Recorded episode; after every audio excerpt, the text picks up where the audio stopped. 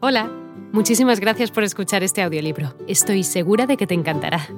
Me llamo Ana y a continuación podrás disfrutar de un previo del libro completo. Si te gusta lo que escuchas podrás descargártelo completamente gratis desde mi web, www.escúchalo.online. Un abrazo.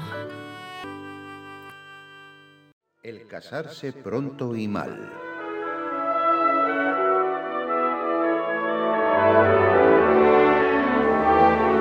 Habrá observado el lector, si es que nos ha leído, que ni seguimos método, ni observamos orden, ni hacemos sino saltar de una materia en otra como aquel que no entiende ninguna. Cuando en mala prosa, cuando en versos duros, ya denunciando a la pública indignación necios y viciosos, ya afectando conocimientos del mundo en aplicaciones generales, frías e insípidas. Efectivamente, tal es nuestro plan.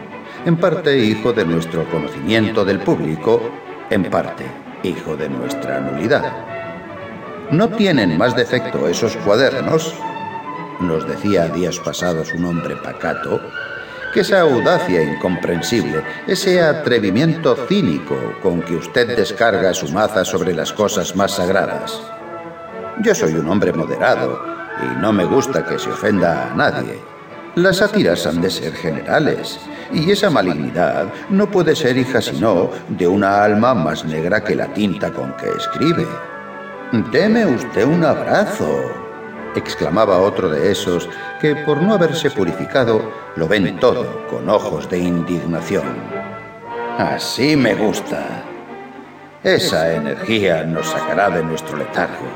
Duro en ellos, bribones. Solo una cosa me disgusta en sus números de usted. Ese quinto número en que ya empieza usted a adular. ¿Yo adular? ¿Es adular decir la verdad? Cuando la verdad no es amarga, es una adulación manifiesta. Corríjase usted ese defecto. Y nada de alabar, aunque sea una cosa buena, que ese no es el camino del bolsillo del público. Economice usted los versos, me dice otro. Pasó el siglo de la poesía y de las ilusiones.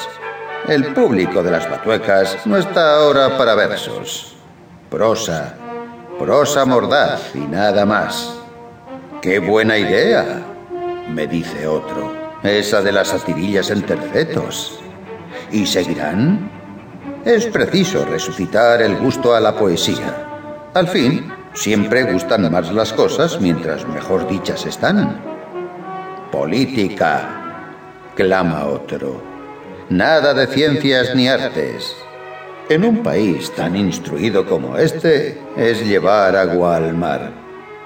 Literatura, grita aquel. Renazca nuestro siglo de oro. Abogue usted siempre por el teatro, que ese es asunto de la mayor importancia. Hola de nuevo. No está mal para ser solo una pequeña muestra, ¿verdad? Si te ha llamado la atención, recuerda que encontrarás este audiolibro completo y gratis en www.escúchalo.online.